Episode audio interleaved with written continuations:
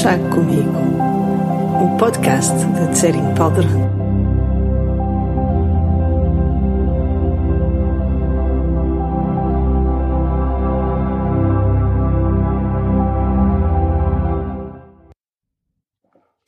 Há sempre tempo para uma chávena de chá, ou pelo menos eu acho que sim. E ainda mais quando a partilhamos com amigos em torno de uma boa conversa. E essa ideia nestas conversas que eu tenho a intervalos, na verdade, irregulares, consigo que me ouve aí desse lado. O chá já está pronto a beber. Vamos a isso.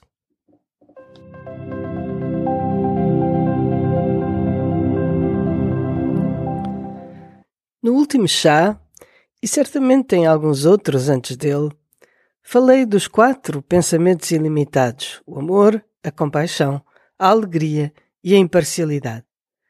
Eles são os pilares do método budista para desenvolver barra reencontrar o nosso nobre coração. Entretanto, apercebi-me de que já falei bastante do amor, da compaixão e, no último chá, da alegria, e achei que estava na hora de conversarmos sobre a imparcialidade.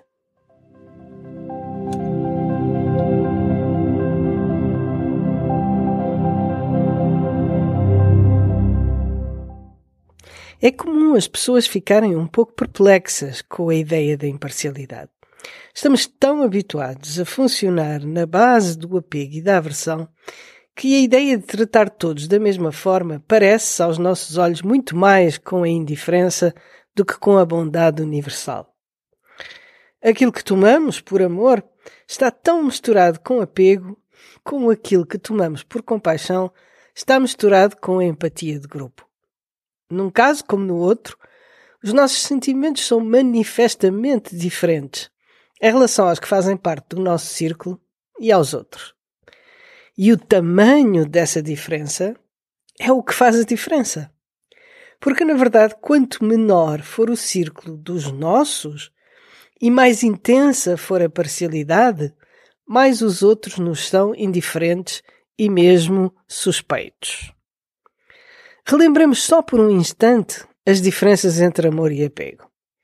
Do ponto de vista budista e humano, na realidade, o amor é o desejo não interesseiro de que alguém seja feliz, esteja bem. Um generoso bem-querer ao outro, centrado no seu bem-estar. Ao inverso, o apego não tem nada de generoso. Ele está centrado no bem-estar que o outro nos proporciona. Quando consideramos alguém como o nosso e fazemos depender a nossa segurança, felicidade e sentido de identidade até de uma outra pessoa, é aí que as coisas se complicam. Tornamos-nos tão ciosos dessa pessoa que parece que ela está no mundo para preencher a nossa vida. E ai dela, se quiser ter vida própria, pensar por ela ou fazer algo com o qual não estejamos de acordo.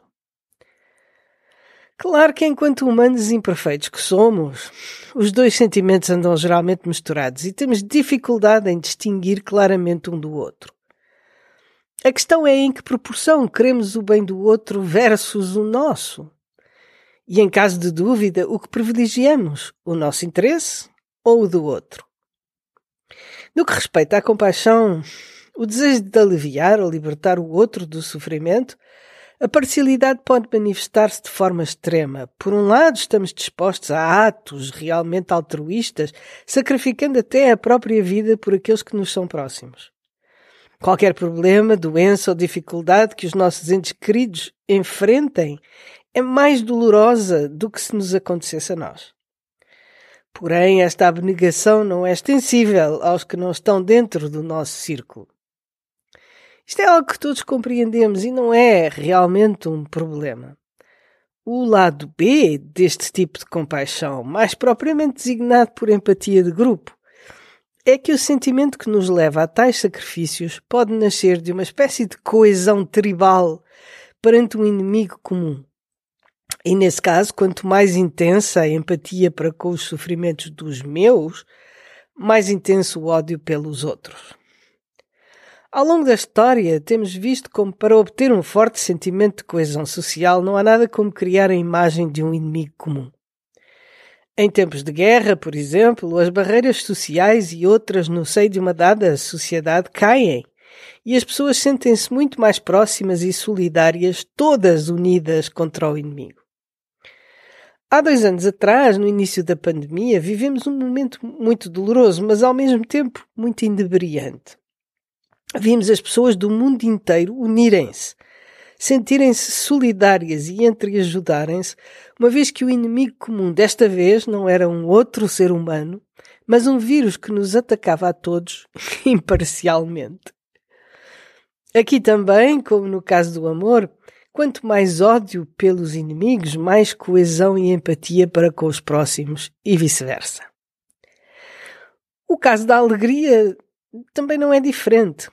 Quando se apoia na parcialidade, alegramos-nos com as coisas boas que acontecem aos nossos entes queridos, aqueles que estão do nosso lado, mas não com as que acontecem aos outros. E já em relação àqueles de quem não gostamos, podemos mesmo chegar a alegrar-nos com as desgraças que lhes acontecem pensando que tiveram o que mereciam. É claro que um certo grau de parcialidade é compreensível, mas para chegarmos ao ponto de motivar um ser humano para o ódio racial, social, étnico ou outro, é preciso fazer-lhe sentir que o outro não é como ele, é mau, é perverso, não é humano. Dar-lhe nome de coisas repugnantes como verme e repetir ad infinitum as atrocidades de que é capaz. Assim, com uma eficaz lavagem ao cérebro, muito boa gente acabará por pensar que está a fazer um favor ao mundo ao eliminar aquela escória. Um dos meus mestres tibetanos, o Ringotuko Rinpoche, uma vez explicou que quando estava a aprender inglês, um dos conceitos com os quais esbarrava era o uso da palavra estranho para designar um desconhecido. Até então, eu nunca tinha reparado no quão revelador é. Um desconhecido é apenas uma pessoa que não conhecemos, já um estranho introduz uma noção de que esse desconhecido é esquisito, é diferente. Em latim, estranho significa que é de fora, que não pertence à família e, por conseguinte, que não é de confiança. A empatia natural que sentimos pelos outros está limitada àqueles que reconhecemos como semelhantes, como fazendo parte do mesmo grupo, mas não é ativada da mesma forma em relação aos outros. A boa notícia é que podemos aprender a estender essa capacidade reconhecendo o outro como igual a nós. Foi assim que de repente nestes dias me veio à mente o termo o meu semelhante, tão usado no cristianismo. Certas pessoas terão porventura uma associação negativa com este termo, porém, quando o despimos de qualquer conotação, é excelente, porque estabelece a base para o reconhecimento do outro como sendo igual a mim indispensável para a empatia que poderá evoluir em compaixão. O argumento budista para o cultivo da imparcialidade segue a sua própria lógica. Eu quero ser feliz e não quero sofrer. Tal como eu, toda a gente quer ser feliz e não quer sofrer. Logo, somos todos iguais nesse desejo. Assim, do ponto de vista de cada um de nós, esse desejo é perfeitamente legítimo e não há razão válida para que o bem-estar de alguém seja mais importante do que o de qualquer outra pessoa. O que isto significa na prática é que não há razão para que o meu bem-estar seja obtido à custa do bem-estar alheio, nem que o bem-estar alheio seja obtido à custa do meu. Essa lógica é irrefutável, porém a aplicação nem sempre é fácil. A realidade é simples, no entanto aceitava que os, seus, que os interesses de outra pessoa fossem mais importantes do que os seus? Em contrapartida, a menos que seja completamente obtusa, qualquer pessoa aceita que os seus interesses sejam postos em plano de igualdade com os de uma outra. A base do altruísmo budista é esta perspectiva objetiva e igualitária, que respeita o bem de todos. Por isso, em todas as decisões da vida, para nosso próprio bem, é aconselhável optarmos por aquilo que melhor preserva os interesses de todos. Devido à noção errada de que o altruísmo é a negação dos nossos interesses, temos a impressão de que o altruísmo é apenas opcional. apesar de ser politicamente correto, positivo e admirável. Muitos de nós consideram o altruísmo uma atitude de boa vontade, apropriada para seres destituídos de ambição material, vocacionados para o bem dos outros, mas contraproducente para os seres comuns que na vida cotidiana têm de assegurar a sua subsistência, educar os filhos, pagar as mensalidades da casa, etc. A atitude altruísta de que aqui falamos é essencialmente a de um alargamento de visão. Em vez de pensarmos eu, pensamos todos nós. Eu quero ser feliz e não quero sofrer, transforma-se assim em todos queremos ser felizes e não queremos sofrer. Ou eu quero ser bem tratado em todos queremos ser bem tratados. Ou ainda, quero que os meus interesses sejam respeitados em todos queremos que os nossos interesses sejam respeitados. Nem sempre estamos cientes de que esta atitude, por ser realista e pragmática, nos simplifica a vida em vez de a complicar, tornando-a mais fácil e muito menos conflituosa. Pode parecer paradoxal, mas o altruísmo é, em primeiro lugar, bom para nós próprios. O facto de desejarmos o bem dos seres pode até nem lhes trazer qualquer benefício, mas seguramente faz-nos sentir muito, muito melhor. Agora, alguns de nós são naturalmente empáticos e compassivos e outros não. Independentemente do nosso ponto de partida, todos beneficiamos em cultivar esta qualidade humana. Então, experimente este exercício. Sempre que conhecer alguém novo, ou estiver com pessoas que já conhece, mas com quem não simpatiza, pode refletir sobre os cinco pontos que se seguem, procurando que não sejam apenas frases vazias. Olhe para a pessoa, discretamente, claro, ou imagine-a na sua frente e pense: tal como eu, esta pessoa só quer ser feliz. Tal como eu, esta pessoa quer evitar o sofrimento tal como eu. Esta pessoa já sentiu a tristeza, a solidão e o desespero. Tal como eu, esta pessoa procura satisfazer as suas necessidades. Tal como eu, esta pessoa comete erros e também faz coisas certas. Repita este exercício as vezes necessárias, até sentir como é verdade em relação a qualquer pessoa, seja ela quem for. Treine-se onde quer que esteja, no local de trabalho, em família, nos transportes públicos, ou mesmo enquanto vê televisão. Verá que ao fim de um tempo a sua atitude em relação aos outros terá mudado. Atualmente fazemos uma grande diferença entre amigos e inimigos, entre próximos e desconhecidos. A intensidade e a natureza dos nossos sentimentos dependem da forma como catalogamos as pessoas e esta às vezes não assenta sobre nada de muito substancial. Uma vez que todos queremos ser felizes e não sofrer, seria lógico que procurássemos a companhia das pessoas que são fonte de bem-estar e evitássemos a das pessoas que nos fazem sofrer. Assim, de forma empírica, achamos que os amigos e próximos são aqueles que contribuem para a nossa felicidade e os inimigos aqueles que nos causam sofrimento. Porém, as coisas podem não ser bem assim. Pegue numa folha de papel e divida-a em três colunas. Pense em todas as pessoas que ao longo da sua vida mais contribuíram para que hoje seja a pessoa que é. As que mais o ajudaram a desenvolver as qualidades e as capacidades que hoje possui e as que mais influenciaram as suas opções principais. Do lado esquerdo da coluna, escreva o nome das pessoas que o fizeram de forma carinhosa, quanto amigos, do lado direito das pessoas que o fizeram de forma conflituosa.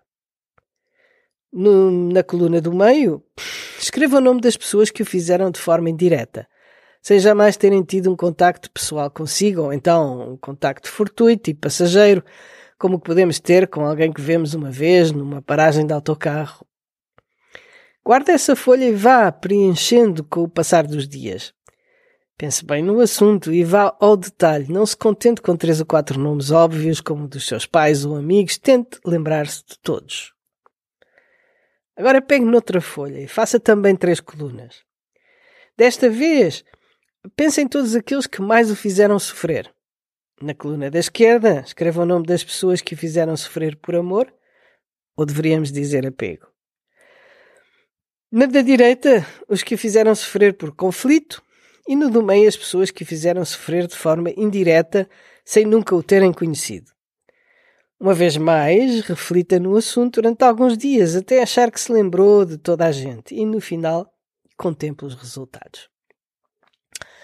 Obviamente eles são diferentes para cada um de nós, mas penso que muita gente chegará à conclusão de que na lista dos que mais contribuíram para a sua felicidade, os vencedores são os que o fizeram através de conflitos. E na lista dos que mais nos fizeram sofrer, os vencedores são os que o fizeram em relações de amor. Em relação àqueles com os quais não tivemos contacto direto, é provável que tenham tido alguma influência positiva em nós, como podem ter artistas, pensadores ou pessoas que de alguma forma nos inspiraram, mas menos provável que nos tenham alguma vez feito sofrer. Os resultados deste teste são interessantes e de certa forma surpreendentes, porque põem em causa a ideia feita de que os amigos são fonte de bem-estar eh, absoluto e os amigos fonte de sofrimento. Através dele podemos perceber que essa separação é ilusória e que os inimigos e mesmo os desconhecidos podem ser tão ou mais importantes na nossa vida do que os amigos. Não nos esqueçamos ainda de que estas categorias não são estanques que os amigos transformam em inimigos e os inimigos em amigos e que por conseguinte não faz muito sentido adorar alguém e ver nele todas as qualidades para o detestar no dia seguinte e ver nele todos os defeitos. Se combinarmos esta constatação com a consciência de que todos eles ambicionam a felicidade e querem escapar ao sofrimento, temos a base da imparcialidade sobre a qual assentar as nossas relações. É importante percebermos que se trata de um treino e que não se espera de nós que possamos amar os que nos prejudicam como se fossem nossos filhos ao fim de algumas sessões de prática. Essa extraordinária capacidade de amor pode ser natural em alguns, ou resultar de um treino ou de uma visão religiosa, e embora todos possamos aspirar a ela, numa fase inicial não podemos pretender alcançar um tal estado de um dia para o outro. Muita gente acha a ideia de imparcialidade demasiado neutra. Têm a impressão de que vão ter de gostar de todas as pessoas da mesma maneira e que isso poderá anular o ódio, mas também o amor, reduzindo as relações a uma espécie de uniformidade desenchabida e fria em que todos nos são mais ou menos indiferentes e em que todo o brilho da vida se esmorece. É óbvio que não se trata disso. Podemos conceber a imparcialidade como o relevo do terreno sobre o qual assentam as nossas relações. Neste momento, esse terreno não está aplanado. Há grandes desníveis, pois de certa forma concedemos aos nossos amigos e próximos mais direito à felicidade do que aos outros. Cultivar a imparcialidade é como fazer uma terraplanagem. Tiramos a terra dos altos para colmatar os buracos até obtermos um terreno nivelado sobre o qual podemos edificar relações estáveis e sãs, baseadas no bem-querer e no respeito. Nas relações que iremos edificar, continuará a haver amizades e inimizades, mas elas deixam de ser razão para que reconheçamos a uns mais direito à felicidade do que aos outros. Haverá sempre pessoas mais próximas e outras mais distantes, e continuará a haver amores e desamores, filhos, pais, colegas de trabalho e desconhecidos. Cultivar a imparcialidade não significa que tenhamos de ser íntimos com toda a gente, mas sim que reconhecemos a toda a gente o direito a ser feliz. É importante ainda lembrar que o treino budista consiste em cultivar estes sentimentos em teoria, como uma forma de nos predispormos mais positivamente em relação aos outros.